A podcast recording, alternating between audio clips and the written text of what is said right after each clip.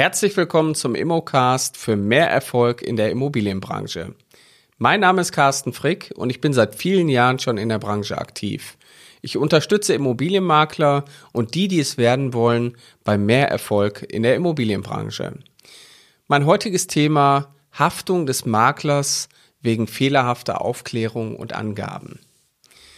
Ja, vielen Immobilienmaklern ist manchmal gar nicht klar, dass sie trotzdem eventuell auch haftbar gemacht werden können oder ihre Provision äh, noch im Nachhinein eventuell sogar zurückzahlen müssen. So, und in vielen Kaufverträgen über Immobilien werden Gewährleistungsansprüche vollständig oder teilweise ausgeschlossen.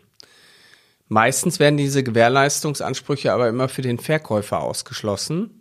Und äh, dann ist natürlich gerade im Streitfall die Frage, kann der Käufer jetzt noch Rechtsansprüche gegenüber dem Makler durchsetzen?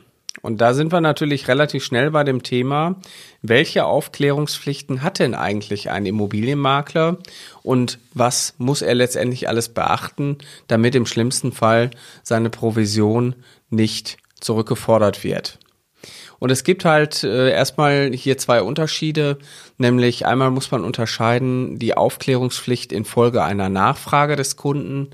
Das heißt, wenn konkret Dinge vom Kunden erfragt werden, dann muss der Makler auch in diesem Fall hier konkrete Antworten drauf geben und darf halt auch nicht einfach Angaben ins Blaue hinein machen.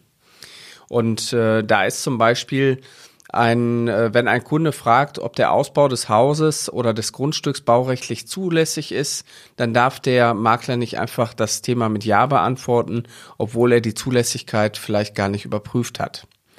Und genauso ähm, darf zum Beispiel der Makler, äh, wenn der Kunde fragt, aus welchem Baujahr ist denn hier das Badezimmer? Und dann antwortet der Makler, ja, 2014 wurde das Badezimmer grundlegend äh, kernsaniert aber 2014 hat nur eine Teilsanierung stattgefunden, also ein Austausch der ähm, Sanitärobjekte, dann ist natürlich hier auch eine Falschaussage getroffen worden und das kann natürlich dem Makler hier auch teuer zu stehen kommen. Es gibt aber weiterhin auch eine Aufklärungspflicht ohne Nachfrage des Kunden, nämlich der Makler ist verpflichtet, alle ihm bekannten und wesentlichen ähm, Dinge, die von Bedeutung sind für die Immobilie, auch dem Kunden mitzuteilen. Na, also hier haben wir schon ein äh, Thema, was äh, nicht ganz äh, unrelevant ist, weil äh, gerade der Makler, wenn er davon Kenntnis hat, muss halt auch hier seine Aufklärungspflicht dem Käufer gegenüber oder dem Kunden gegenüber ausführen und kann Dinge nicht einfach vers verschweigen. So, was sind das äh, als Beispiele? Zum Beispiel, wir haben eine Immobilie, da liegt ein Gutachten vor. Der Eigentümer hat das Gutachten dem Makler äh, ausgehändigt. Da sind äh, zahlreiche Sachmängel auch dargelegt. Äh, der Makler würde aber dieses Gutachten dem Käufer jetzt nicht zur Verfügung stellen. Dann hätten wir genau so einen Fall, dass da eine Aufklärungspflicht besteht und der Makler sich auch darum kümmern muss. Oder es gibt ähm, beispielsweise Mängel und Reparaturbedarf am Dach. Und äh, der Makler weiß darüber Bescheid, also muss er letztendlich auch den zukünftigen Käufer darüber informieren. Ein bisschen weitreichenderes Thema wäre zum Beispiel, wenn es soziale Probleme im Wohngebiet gibt, die auf dem ersten Blick, sag ich mal, nicht erkennbar sind, dass es sich hier vielleicht um ein Problemviertel handelt, dann müsste auch der Makler, wenn er darüber weiß, letztendlich darüber hinweisen. Und da ist man natürlich auch als Vermittler relativ schnell im Konflikt, weil äh, man möchte sich natürlich nicht seine eigene Vermarktung zerstören. Ähm, und ähm, dann ist natürlich, wenn so Mängel da sind, äh, ist natürlich äh, auch eine Verpflichtung vom Makler, diese Mängel an den Kunden weiter zu kommunizieren. Oder wenn beispielsweise jemand ähm, einen Betrieb eröffnen möchte und im direkten Umfeld ein Konkurrenzbetrieb ähm, auch ähm, vorhanden ist. Oder es besteht zum Beispiel ein Befall von Schädlingen oder Hausbock ähm, dann müsste auch hier, wenn der Makler darüber Bescheid weiß, natürlich den Kunden informieren. Dann kann man den äh, Käufer natürlich nicht ins offene Messer laufen lassen und sagen, ja, Sie haben ja nicht danach gefragt und übrigens äh, gekauft wie gesehen, hätten Sie sich ja informieren können und jetzt haben Sie den Kaufvertrag unterschrieben und dann äh, müssen Sie jetzt zusehen, wie Sie damit klarkommen. So, und das äh, sind natürlich Dinge, da muss man als Immobilienmakler sehr vorsichtig sein. Ähm, jetzt ist man aber grundsätzlich erstmal gar nicht ähm, verpflichtet, als Immobilienmakler alles zu recherchieren und auch alles nachzumessen. Man darf natürlich als Immobilienmakler erstmal auf die Angaben des Eigentümers vertrauen und kann die natürlich auch ähm, in sein Exposé mit übernehmen. Und ähm, wenn natürlich der Immobilienmakler jetzt diese äh, Informationen in sein Exposé mit übernimmt, dann ähm, gibt aber trotzdem auch hier noch ein paar Punkte. Man kann natürlich nicht einfach alles glauben. Und ich kann aus Erfahrung sprechen. Ich habe äh, so Fälle natürlich in den letzten zwölf Jahren äh, das eine oder andere Mal äh, häufiger mal gehabt, äh, dass man eventuell Unterlagen hatte, wo man nicht auf dem ersten Blick sofort gesehen hatte, dass da äh, drin stand äh, Dachboden oder Wäscheboden und äh, der ähm, Eigentümer hat gesagt, ja, hier ist alles baurechtlich genehmigt. Der Dachboden, den haben wir ausgebaut, da sind jetzt zwei Kinderzimmer drin. Oder ähm, ich erinnere mich noch relativ genau an meinen ersten äh, Immobilienverkauf, wo ich ein Haus verkauft habe, äh, was in der Wohnflächenabweichung hatte von neun Quadratmetern.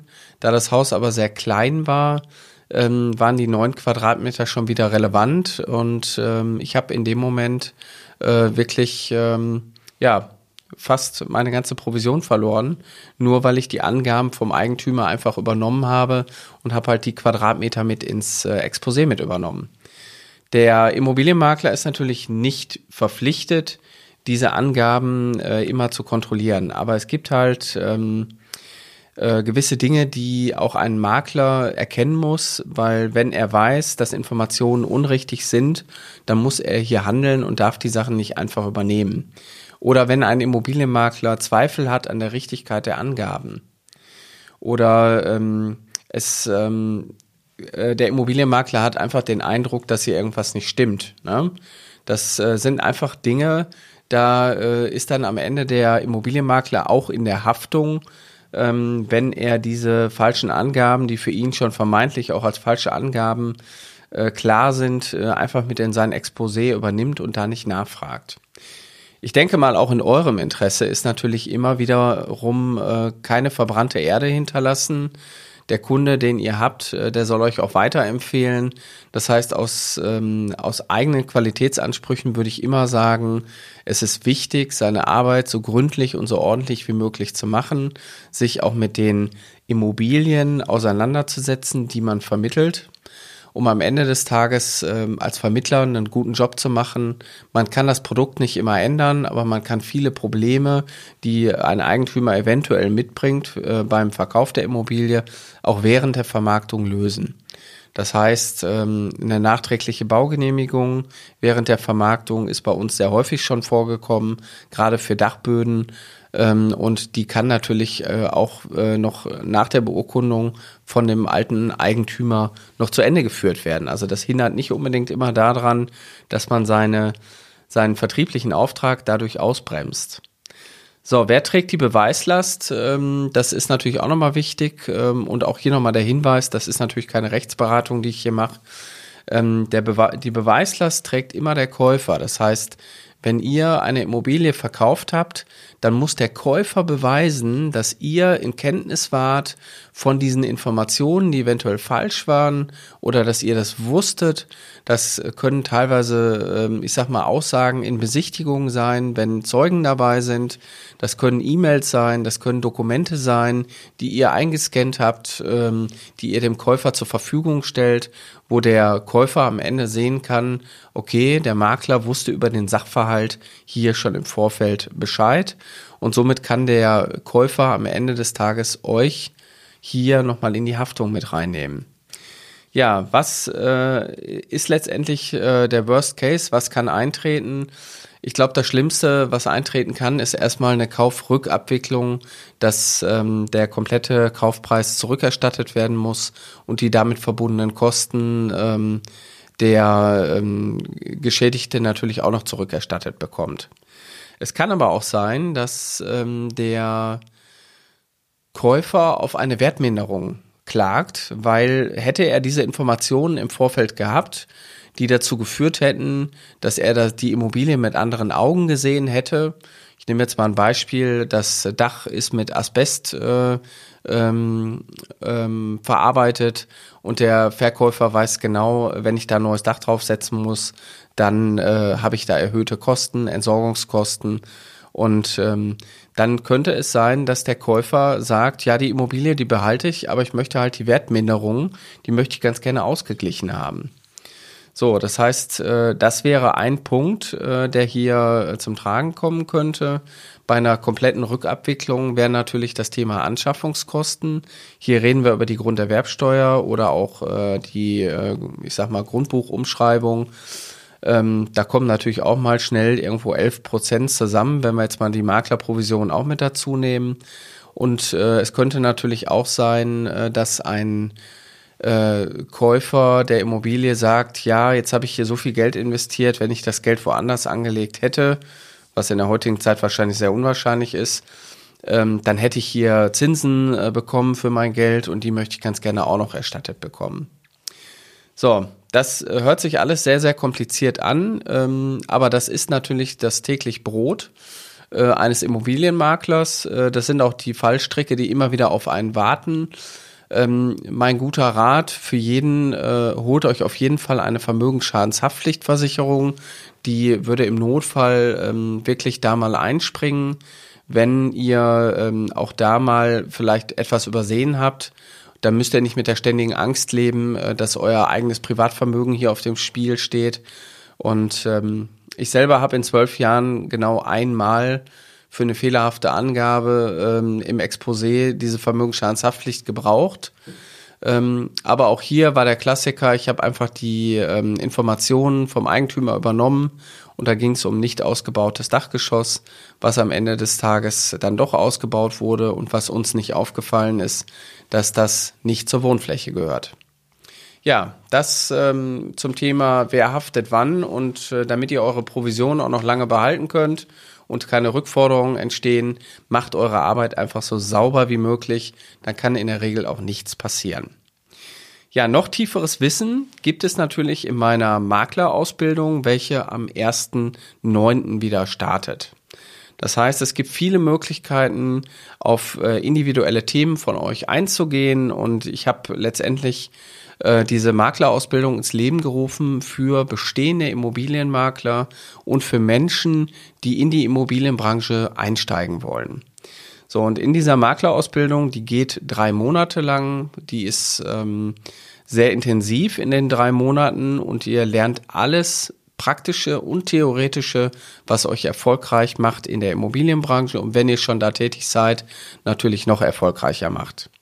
Ihr findet äh, auf meiner Webseite unter www.mein-makler.com slash Ausbildung findet ihr das Kontaktformular dann äh, schaut einfach mal da rein und äh, wenn euch das interessiert, dann füllt das Kon äh, Kontaktformular aus und dann schauen wir, ob ihr zu uns passt. Ja, ihr habt richtig gehört, wir schauen da genau hin, weil wir bilden halt auch nicht jeden aus. Uns ist es total wichtig, dass unsere Techniken und auch unser Wissen letztendlich bei Menschen zum Einsatz kommt, die dieses auch wirklich umsetzen wollen und ein seriöses Immobilienbusiness aufbauen wollen. Zum 1.9. sind jetzt aktuell noch drei Plätze frei. Also schaut vorbei unter www.mein-makler.com äh, slash Ausbildung. Ja, und dann führen wir bald ein Gespräch für mehr Erfolg in der Immobilienbranche. Viele Grüße aus Essen, dein Carsten Frick.